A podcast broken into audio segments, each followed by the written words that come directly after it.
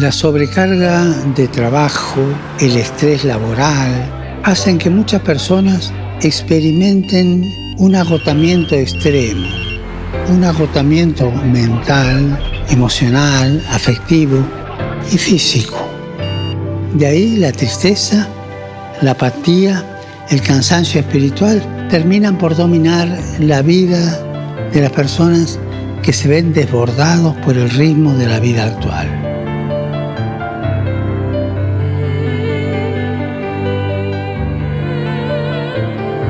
Procuremos estar cerca de los que están agotados, de los que están desesperados, sin esperanza.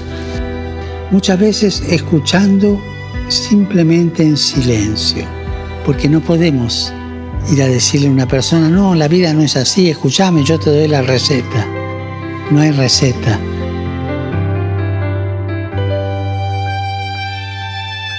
Y además, no olvidemos que junto al imprescindible acompañamiento psicológico, útil y eficaz, las palabras de Jesús también les ayudan.